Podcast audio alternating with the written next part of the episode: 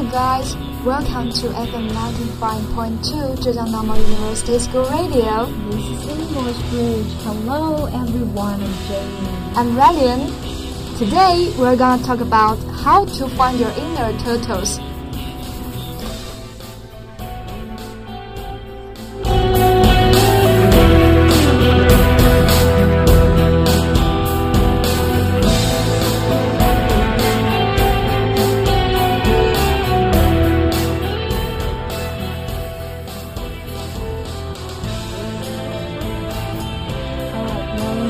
Really need a shoulder to cry.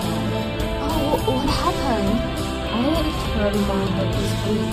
In the morning I woke up to find I was late for my private French tuition, so I hurried to the kitchen building to meet my Jen. And on my way there, I bumped into the Vice Minister of News Department of college, and she incidentally cited me a word which I could never turn down, and she asked me to quit my regular meeting at the radio station in order to finish the work in time. The truth is, I, I feel I was splitted. Well, well, calm down, take a break.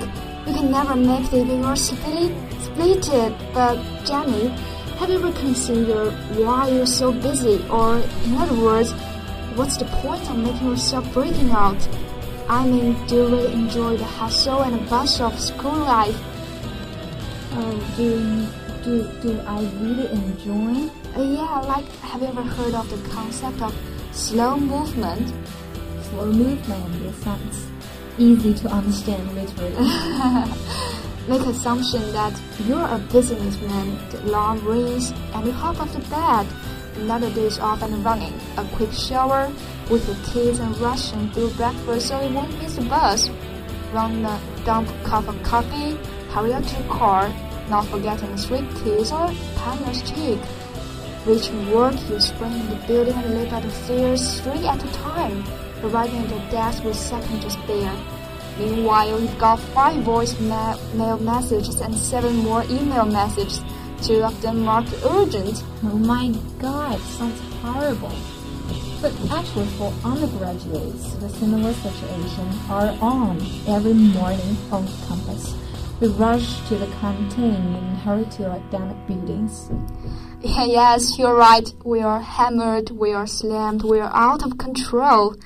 Happiness is on the decline in the most affluent country in the world, and people are troubled by destructiveness of a lifestyle devoted to money and status. Yet no one seems to have a clue how to exit from the fast lane. Life in the slow lane is better for you, the planet, our society as a whole, but getting there isn't always easy.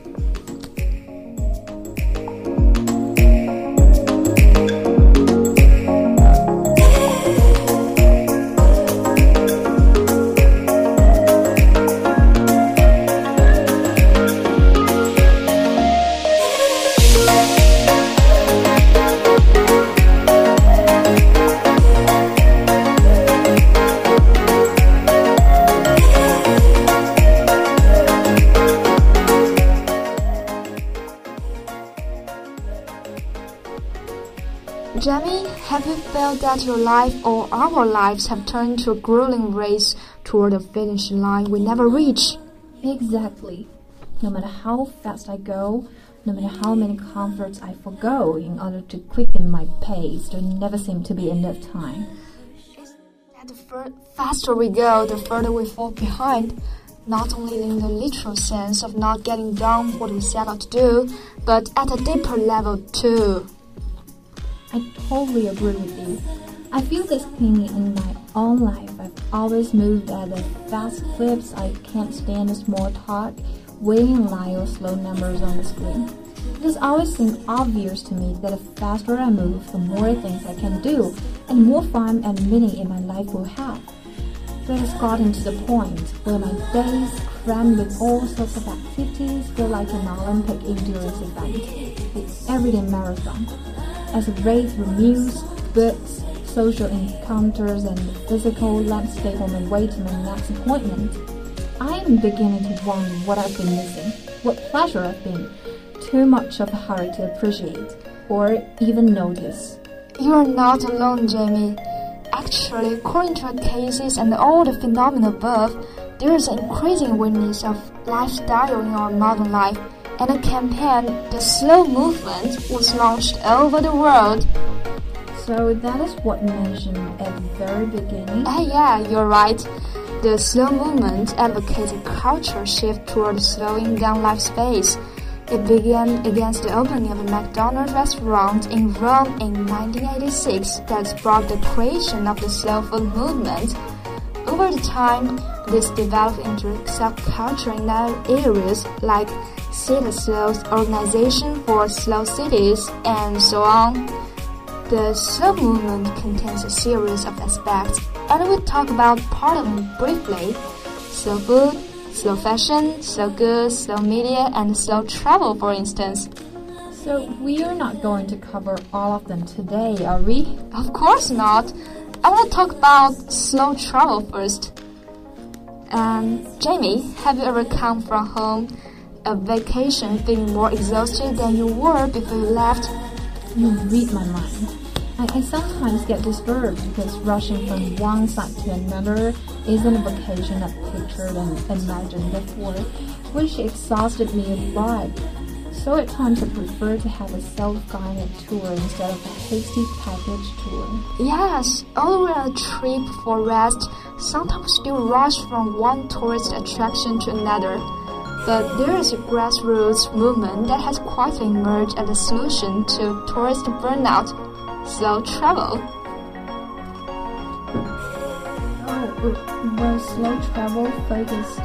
Uh, it's an, at, a, at a slow pace or a slow schedule for travel, you mean?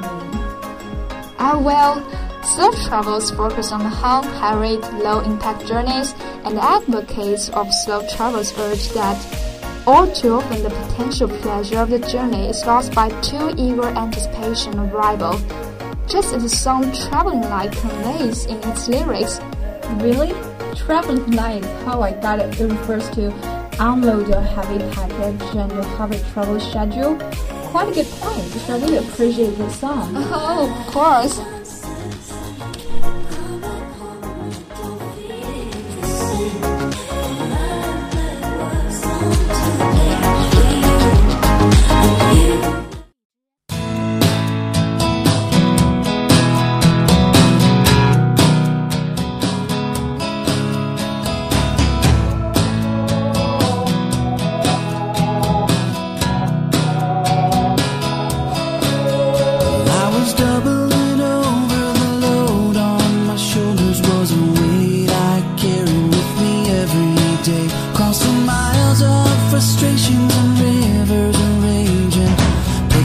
substance are found alone.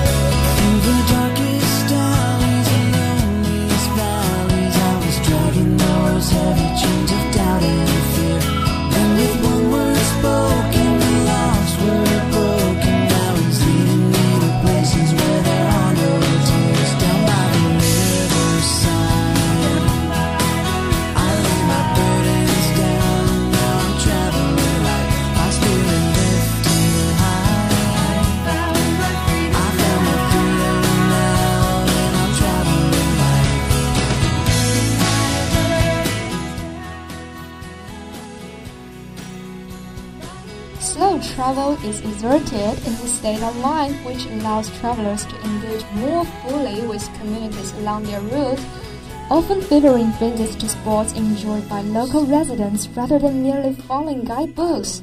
Oh, I see. Actually reminding me of a movie I watched several years ago, a film with Hopley and Mora. A man and a woman met on a train and they set off an unexpected journey. And they found the core belief of what it feels like really meeting somebody on a special journey, fell in love and spend a night together like most young people do and they... Oh my god, it's killing me. Isn't it romantic? then you may want to have a try yourself on the slow travel. Do bring the movie. I can't wait to see it. Okay, let's have a look.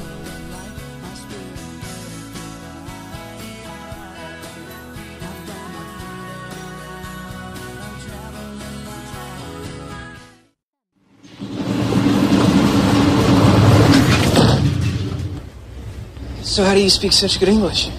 I went to school for a summer in Los Angeles. Yeah? It's fine here? Yeah, that's good. I spent some time in London. Uh, wow.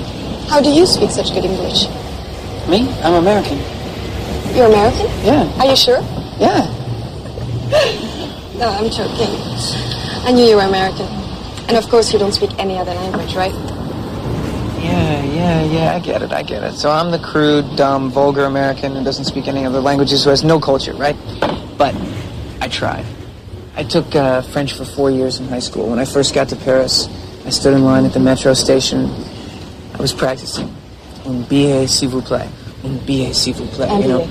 Uh, whatever. Uh, all right. Un billet, s'il vous plaît. Un billet, s'il vous plaît. You know?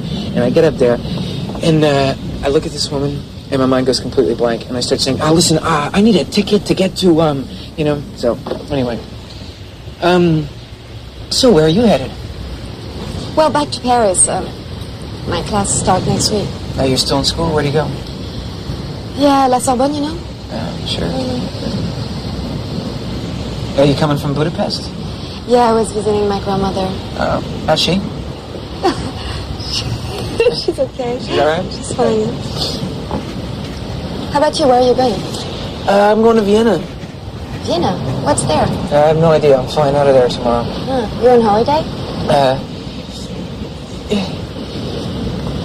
uh, I don't really know what I'm on. You know? Okay. I'm just, uh, I'm just traveling around. I've been riding the trains for the past two, three weeks. Mm-hmm. You were visiting friends or just on your own again? Uh, yeah, you know, I had a friend in Madrid, but um, Madrid, that's nice. yeah, I got one of those Euro passes. Is what I did. That's great. Says this trip around Europe been good for you? Yeah, sure. Yeah, it's been, um, it sucked. You know? What? no, it's, it hasn't. It's, it's had its, um, well, I'll tell you, you know, sitting, you know, for weeks on end looking out the window is actually.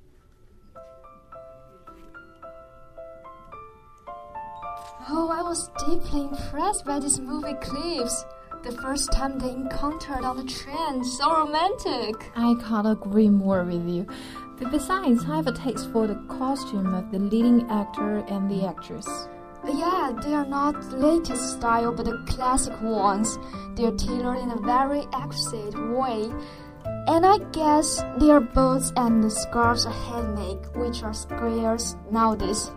So, I guess you're gonna talk about kind of slow fashion, do you? You got it. But but slow is quite tricky.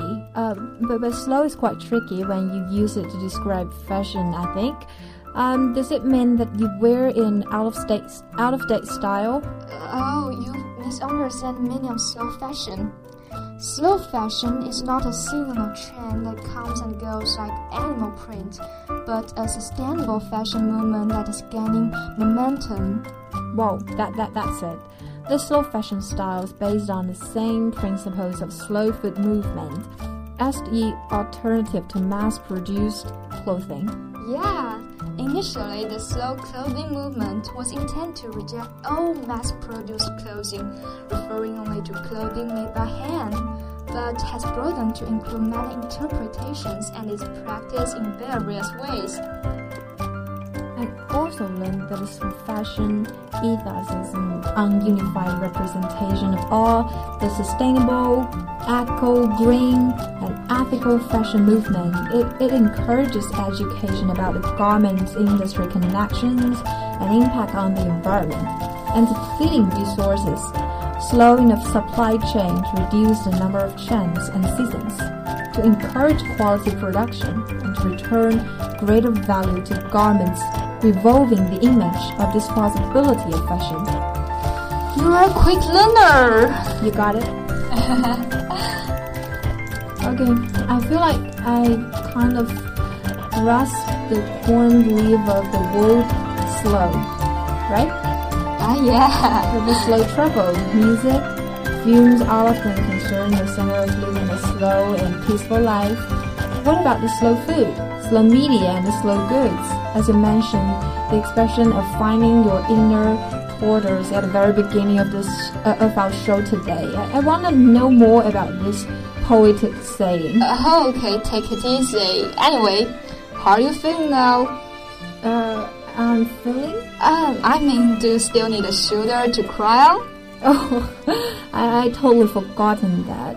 I feeling better since the slow movement contains so rich content, and I really expect the following part for the slow food, slow media, and slow goods. Oh, wait on. Since time is limited and we have to call it a day.